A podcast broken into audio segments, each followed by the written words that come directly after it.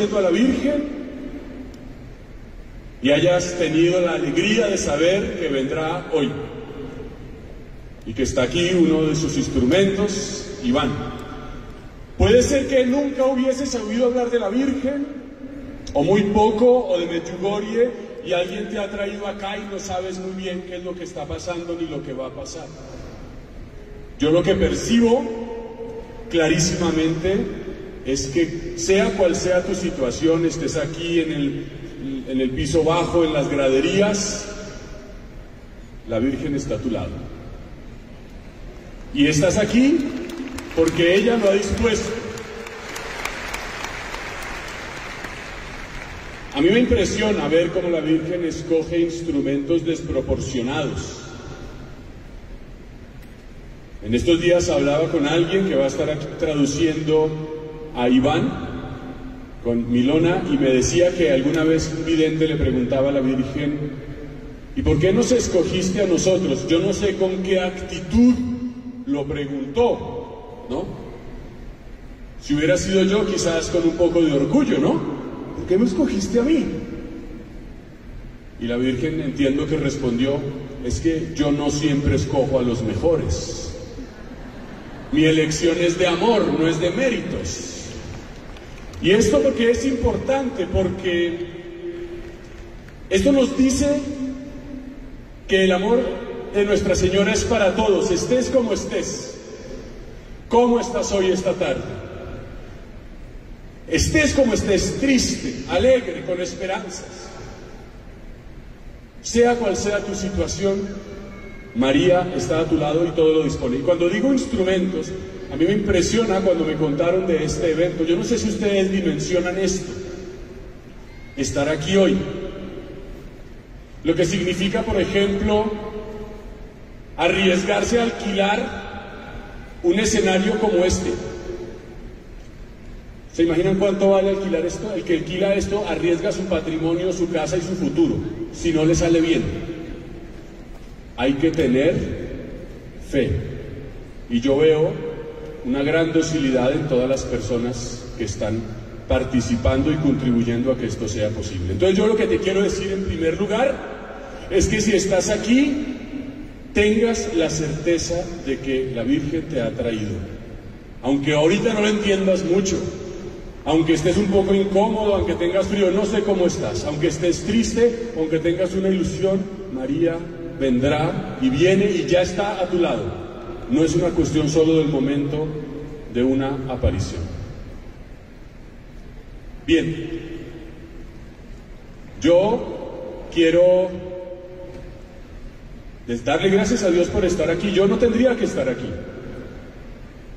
Eh, a mí me impresiona mucho desde hace, no sé cuánto, unos 10 años, empecé a hacer algunas cosas por redes sociales porque mi abuelita, que murió hace dos años, a los 101 años, me decía, me decía Tofito, ella me decía Tofito, oye, grábame la homilía que me gusta oírte. Y yo con tal de complacerla, empecé a hacer cosas.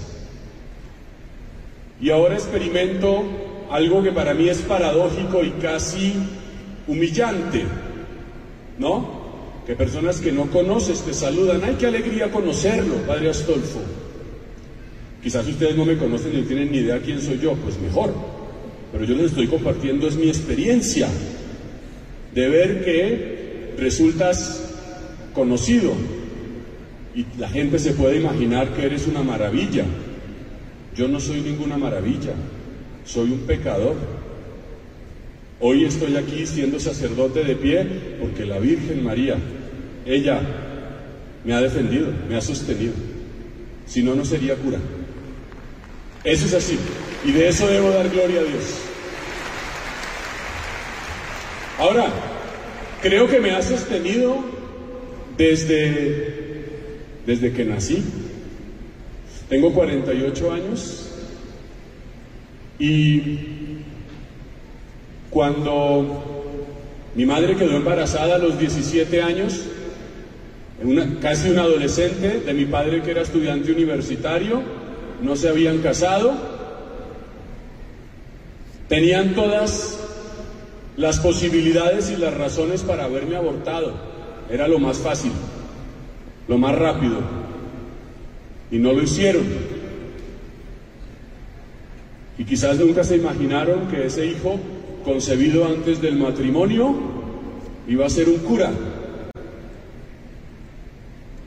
Característica de la Santísima Virgen es que ella escribe derecho en renglones torcidos. Yo no sé cómo está tu vida hoy, pero si hoy sientes que tienes renglones torcidos, ánimo. Mira aquí, que ella restaura tu vida, sea cual sea tu situación. Amén, digamos amén. Eso. Así siento que hay contacto.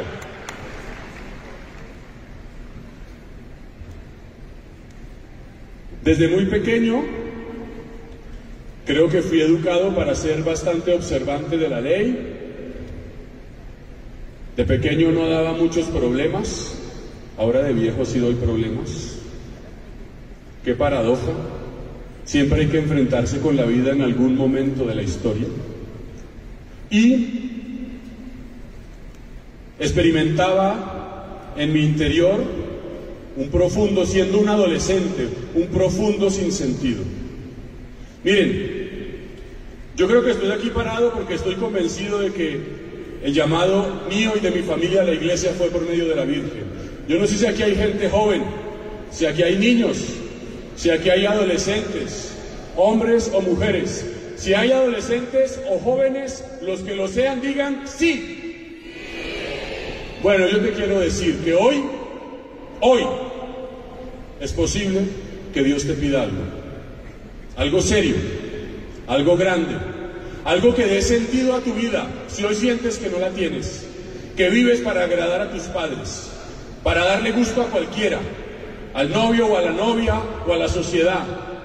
Hoy es una oportunidad para romper un esquema y quizás Dios te pida que te cases o que te hagas cura o que te vayas de religiosa o que le entregues tu vida a Dios. ¿Esa posibilidad te parece verosímil? Si es verdad, dime sí. Uy, ya vi que esto se complicó. Ya esto se complicó. Voy a volver a hacer la pregunta. Si la Virgen María, ella, no yo, que soy un pobre pecador, si ella te llama hoy a algo en tu vida, ¿estás dispuesto y dispuesta a decirle sí? Digamos amén. Un aplauso para estos jóvenes que dijeron que sí.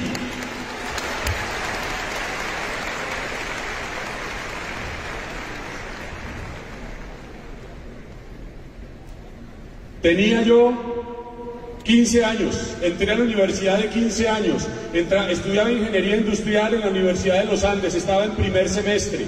Mi familia con una situación económica durísima. A nosotros nos cortaban el agua, la luz, no alcanzaba la plata para pagar el semestre, yo no sé cómo terminé la carrera.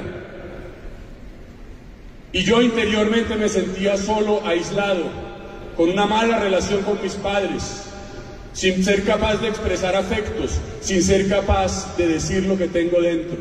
En esa situación, un día, mi padre, que no me invitaba a nada, me invitó a una charla sobre la Virgen María. Yo dije, ¿qué qué? ¿Una charla sobre qué? ¿La Virgen qué?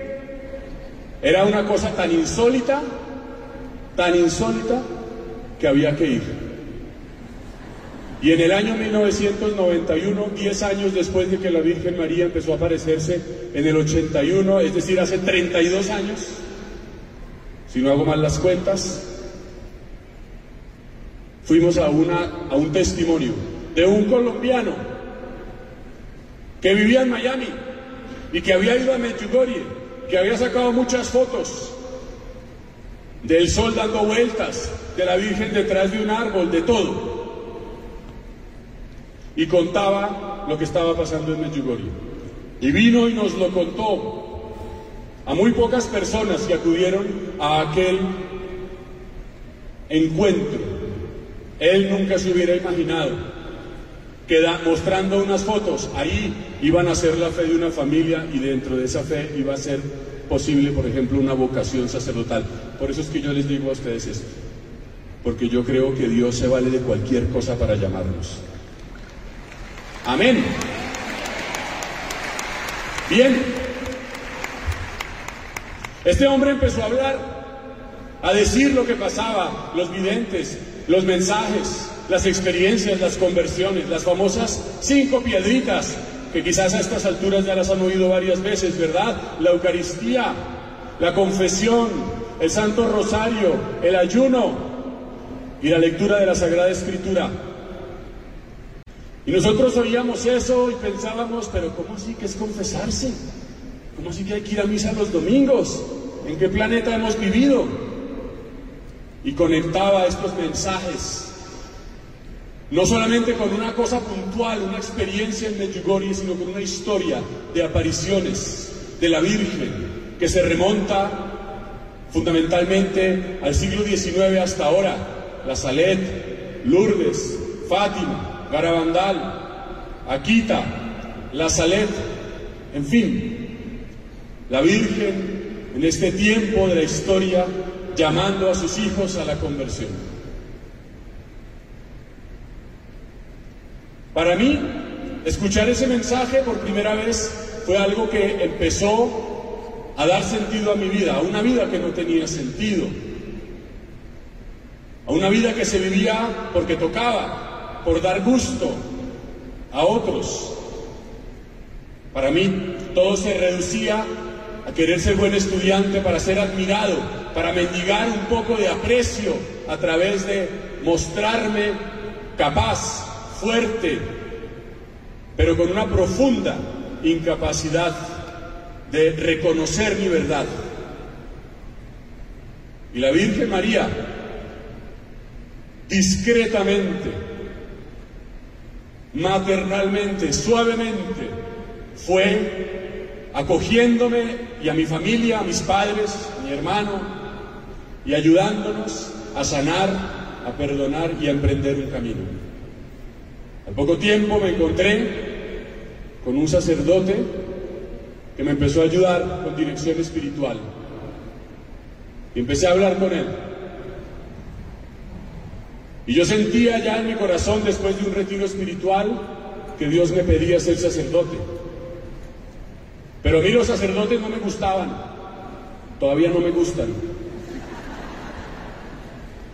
Pero al que no quiere caldo, Nunca digas de esta agua. Porque todos me parecían como inferiores, como mediocres. Esta era mi arrogancia, también mi herida. Porque en el fondo la herida de mi corazón era una herida de traición. Yo sentía que mis padres me habían traicionado. Porque un día me habían prometido que nunca se iban a divorciar y un día dijeron que se iban a divorciar. Luego ya se arreglaron, pero yo sentí que me traicionaron. Yo sentí que no hacían lo que decían, que me exigían ser perfecto, pero ellos no lo eran. Hoy tú puedes estar herido por alguna realidad en tu vida. Te puedes sentir abandonado, te dejaron, o rechazado, te humillaron, o por la injusticia prefirieron a otro. La Virgen María viene como madre a traerte a Jesucristo y a sanarte en un largo camino que no es tomarse una pildorita y que todo cambie, es un itinerario maravilloso, suave, dulce, delicado. Y entonces yo lo que hacía en la vida era exigir coherencia a todo el mundo, porque me sentía con esa herida. Y me la exigía a mí. Una perfección, un perfeccionismo absoluto. Y por eso ningún cura me gustaba, porque en cuanto subiera una ceja, en cuanto se pusiera de mal genio, en cuanto hiciera un chiste malo, en cuanto se vistiera feo, ya era suficiente para descartar. Porque en mi herida no podía acoger el don de Dios en la humanidad, encarnado, lo quería ideal, lo quería perfecto, lo quería en el cielo. Hace poco leía un libro que me encantó y decía en una de sus frases, una biografía de Charles de Foucault, aquel santo que murió en el desierto entre los Tuareg de Argelia, en medio de musulmanes, como Jesucristo donándose allí. decía, no hay nada más pernicioso que un ideal. Hay que tener sueños, hay que tener norte, pero el idealismo, el pretender ser perfectos nos destruye. Y quizás eso es gran parte de lo que nos agobia. Siempre me pregunto por qué la Virgen se aparece todos los días. Porque la Virgen lleva 42 años dando mensajes, como una mamá, ¿no? Que dice una y otra vez lo mismo. ¿Por qué una mamá dice una y otra vez lo mismo? Porque los hijos no escuchan, no escuchamos. Pero eso, aquí el punto no es una mamá cantaletera, no, no, no. La Virgen María es una mamá que conoce la humanidad la debilidad, la fragilidad de sus hijos, la tuya y la mía. Si tú conoces el mensaje de Medjugorje, es posible que lleves mucho tiempo intentando ayunar, que ayunes por temporadas y luego lo dejas, que rezas el rosario y lo abandonas, que vas a misa y te cansas, que te confiesas y luego no tanto, que lees la Biblia y, te, y al tercer libro de la escritura ya lo dejas y vuelves y te levantas. Esa es la madre que no se cansa de levantar a su niño cuando se tropieza mil veces. Es una madre que conoce de humanidad. Es una madre que no idealiza a sus hijos, que no les tira un mensaje para que ellos tengan que ser perfectos y luego viene a cobrárselo, sino una madre que todo el tiempo está levantándonos. Esa es la Virgen María y esa es la conciencia profundamente cristiana de nuestra vida. Aceptar la realidad, lo que somos no lo que no somos, no exigirnos lo que no somos. Desde donde estás hoy, divorciado, esclavizado de lo que sea, de la droga, de la sexualidad, de la soberbia, del dinero. Desde ahí, María viene, te toma de la mano. María no te tiene asco, como una mamá. No le tiene asco a su hijo, le limpia la boca, le limpia la cola, le limpia lo que sea. ¡Que viva la Virgen María!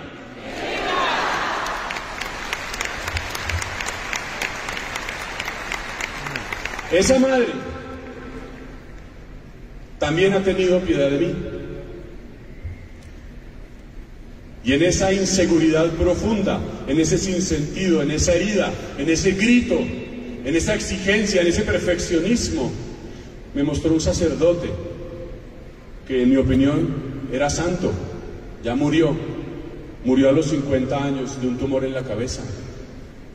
Pero me dio la gracia de ver a un sacerdote que yo decía, como ese sí. Y recuerdo que yo siempre iba donde él y me le quejaba y le decía, no me gusta esto, no me gusta lo otro. Al cabo más o menos de un año de estar hablando con él, me paró. Me dijo, Astolfo, ya, deja la bobada. Bueno, no me dijo así. Pero me dijo, ya deja de quejarte del mundo, deja de quejarte de la iglesia y procura ser el sacerdote que quieres ver. Cuando me dijo eso, me quedé frío.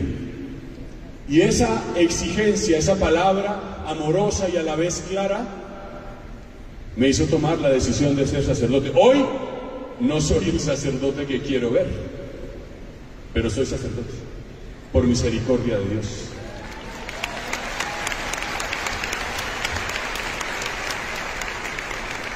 Y detrás de todo esto ha estado la Virgen María. Bien, después de varios años, hoy este próximo mes cumplo 22 años, yo no sé a qué hora se pasa la vida, ya no tengo pelo, ya estoy panzón, ya, en fin, todo eso. Después de más o menos 10 años de ser sacerdote, por primera vez fui a Medjugorje, en el año 2013. Estudiaba en Roma, y se presentó la gracia de ir a una peregrinación. Estuve allí con mi hermano y su familia y luego en el 2018 regresé con unos amigos que me invitaron. Y por gracia de Dios desde entonces cada año he ido en peregrinación. El lunes que viene, si Dios quiere, voy también con un grupo de personas. Pero ¿por qué digo esto? Porque esa presencia de un momento inicial en la vida hace 32 años, se ha ido revelando, se ha ido manifestando, se ha ido clarificando. Y hoy también tengo un servicio en la iglesia, en una asociación que desde Medjugorje también promueve los mensajes de la Reina de la Paz y los centros de paz en Iberoamérica. Y veo que el Señor, que la Virgen tienen un plan, una gracia enorme. La Virgen nos está invitando todo el tiempo a través de los mensajes de los días 25, a través de las demás apariciones, a convertirnos, a convertirnos. ¿Cuándo te vas a convertir? Hoy. Hoy. Qué gracia que este evento haya podido tener lugar un primer sábado. Hoy, primer sábado del mes de noviembre. Así lo ha querido la Virgen María.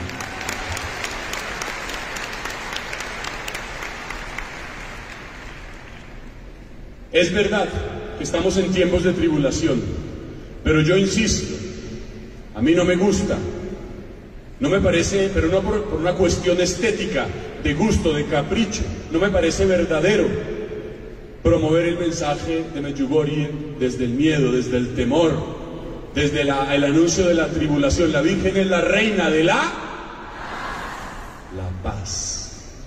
El mensaje casi de los primeros que escucharon los videntes bajando del monte de las apariciones era paz, paz, paz.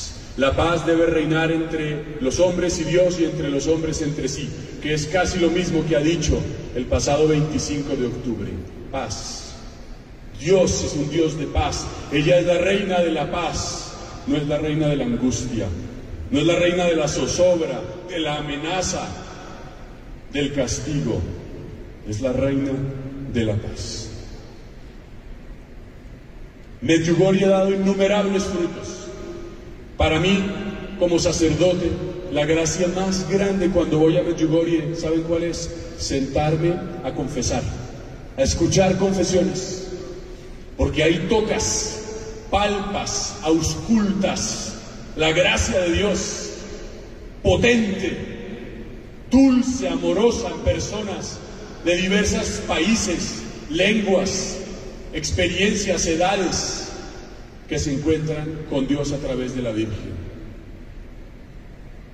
La Virgen María hoy te quiere dar y te quiere llamar a la conversión. Los frutos de Medjugorje son inmensos. Tú, todos los que estamos aquí, somos un fruto de Medjugorje. Y es importante siempre recordar que estos frutos son frutos de paz. Bien, ese era el primer punto que les quería transmitir. Pequeño testimonio y compartirles que Medjugorje es una voluntad de Dios para el tiempo nuestro a través de la Virgen con frutos. La segunda idea que quisiera invitarles a pensar es cómo vivir un poco mejor los mensajes. Es muy llamativo que haya tantos mensajes, tantos años. Las apariciones en Fátima públicas fueron seis desde mayo hasta octubre de 1917. Aquí la Virgen habla a diario, cada mes, cada cierto tiempo, con mensajes, digámoslo así, oficiales. ¿Por qué me parece importante precisar esto? Porque a veces me parece que el mensaje de Medjugorje se reduce simplísticamente a cinco piedritas. ¿Qué es Medjugorje? Cinco piedritas. Como estrategia mnemotécnica, como manera de sintetizar está muy bien ni más faltaba. Está claro, los hemos dicho. Pienso que ha sido una inspiración para Padre Yoso, que entiendo los sintetizó. Pero la Virgen nos da mensajes cada mes el día 25. Qué importante es meditar los mensajes, meditarlos y, y hacer de ellos vida. El mes entero, rumiar, reconsiderar, llevar al corazón, como lo hacía ella, sus mensajes. Y yo me quiero permitir leer el mensaje del pasado 25 de octubre, porque este mensaje nos sitúa en lo que la Virgen quiere hoy. El mensaje es, claro, tiene un contenido que permanece, pero es para el aquí y el ahora. Nos ha dicho, me permito leerlo, es un párrafo, queridos hijos, los vientos del mal, del odio y de la tribulación soplan sobre la tierra para destruir vidas. Sabemos que la Virgen se ha manifestado en este último tiempo triste particularmente por la guerra. Por eso el Altísimo me ha enviado hasta vosotros para conduciros por el camino de la paz y de la unidad con Dios y con los hombres. Vosotros, hijos míos, sois mis manos extendidas. Orad, ayunad y ofreced sacrificios por la paz, el tesoro que todo corazón anhela. Gracias por haber respondido a mi llamada. Ese es el mensaje. ¿Sabes? Este párrafo puede ser tu norte, tu brújula, tu Waze, tu Google Maps espiritual durante un mes. Yo quisiera permitirme decirte algunas ideas. Aquí dice, queridos hijos, los vientos del mal están, soplan sobre la tierra. María no nos niega la realidad. María nos trae un mensaje de paz, pero no hace caso omiso de la situación del mundo. Siempre nos aterriza, nos dice dónde estamos, nos ayuda no a huir, sino a enfrentar la vida. El mundo te invita a que huyas, a que te metas a ver videitos de TikTok, a que te vayas de viaje, a que te la pases rumbeando, y no pienses. María con su dulzura no te regaña, no te no se victimiza, te dice la realidad, lo que sucede, te, te pone frente a la vida y no solo frente a la realidad, la realidad del mundo, frente a la tuya y a la mía. Miren esto que dice. El Altísimo me ha enviado hasta vosotros para conduciros por el camino de la paz y de la unidad con Dios y con los hombres. Esto me recuerda clarísimamente ese casi primer mensaje. Paz, paz, paz. Está hablando de la paz entre los hombres con Dios. Esta paz, digamos, vertical, como el palo vertical de la cruz, y la paz entre los hombres.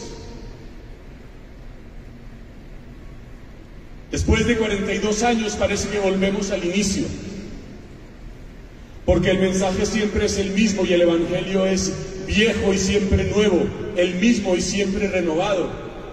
También porque el mundo siempre necesita conversión y pareciera que no oyese.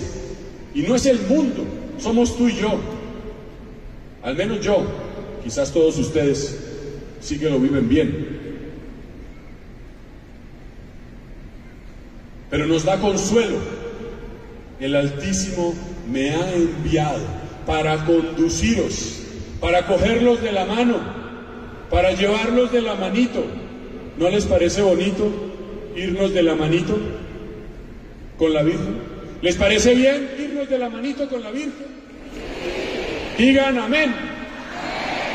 Muy bien. Y miren esta otra afirmación este congreso o este encuentro, esta reunión de hoy, me parece que lleva por lema esto que dice el mensaje. Vosotros, hijos míos, sois mis manos extendidas. Esto nos viene a decir este mes la Virgen. ¿Has pensado en eso? Yo por eso me he quedado admirado ante la organización de este evento manos extendidas. Tú eres las manos de la Virgen, eso te está diciendo. Tú no estás solo. La Virgen además te necesita. ¿Cómo haría la Virgen sin manos? Te está poniendo al nivel de uno de sus órganos. Te está haciendo suyo, suya. Te está diciendo que cuenta contigo, que te necesita. que contigo puede llegar hasta el último rincón. Y no hace falta saber mucho, no hace falta tener mucho dinero, no hace falta tener muchas relaciones con personas, hace falta vivir el mensaje. ¿Y cómo podemos ser las manos extendidas? Miren lo que dice. Vosotros sois mis manos extendidas, dos puntos. Orad, ayunad, ofreced sacrificios por la paz. Tres cosas nos dice este mes concretas.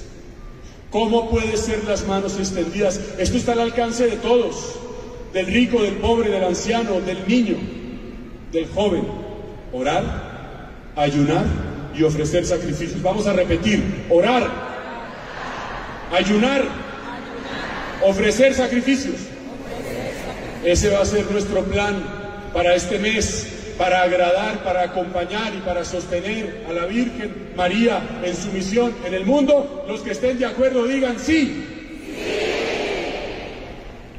Bien, un aplauso para la Virgen María, por favor.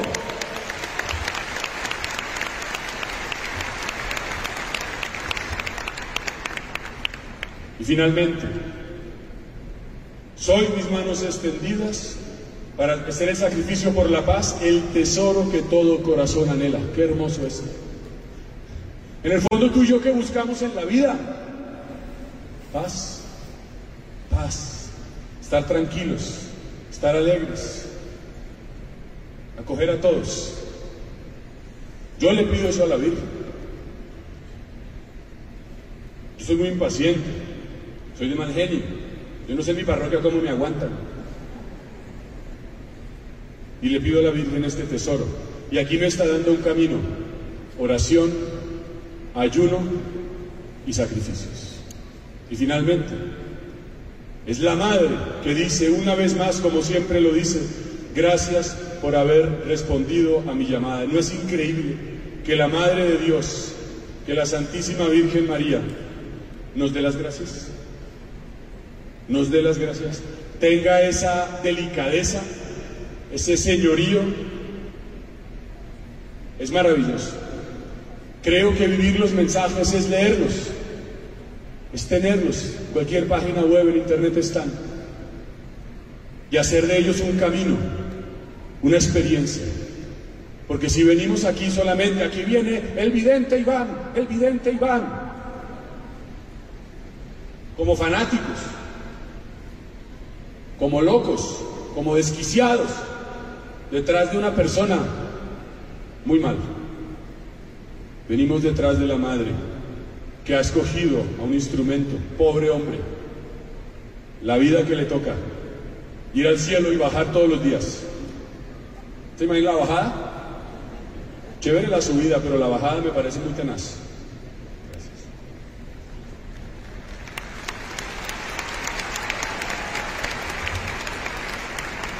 El asedio Hoy venimos a estar con la Madre, con una fe madura, con una fe profunda, conscientes de que somos sus manos, como lo es también Iván. Oramos por él, oramos por nuestra iglesia.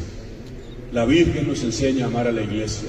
La Virgen nos ha dicho nunca hablar mal de los sacerdotes, ni de los obispos, ni del Papa. Yo les quisiera pedir esto. Son tiempos de confusión. Y el enemigo quiere meter la división, con la murmuración, con la calumnia, con el juicio. Al Papa, a los obispos y a los curas, déjenme los quieticos. Dice la Virgen María, no lo digo yo. ¿Quién dice amén? Déjenme los quieticos y rece por ellos.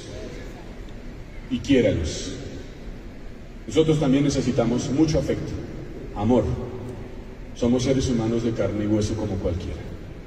Bien, la Virgen María en Medjugorje ha dado frutos, la Virgen María nos enseña a vivir los mensajes. Vamos a terminar para prepararnos al momento que sigue. De nuevo, los invito a que se pongan de pie si están ya con la cola aplastada. Venga, pongámonos de pie, estire sus manitos para arriba, un poquito, como dándole gloria a Dios. Eso es. Un aplauso para la Virgen María, un aplauso para el Señor. Y digamos juntos con mucha fe, Dios te salve María,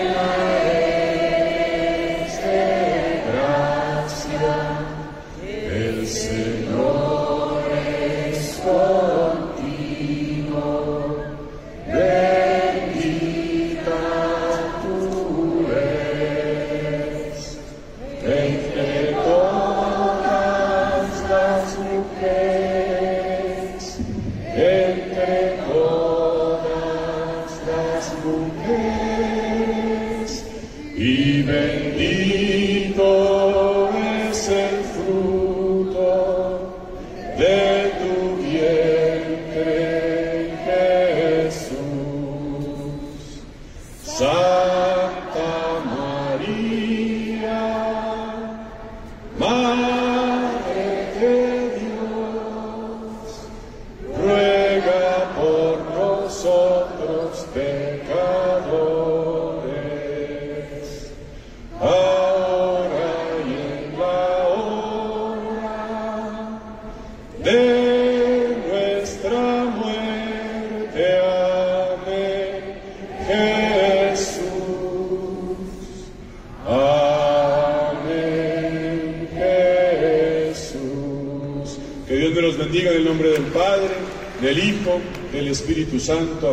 ¡Que viva la!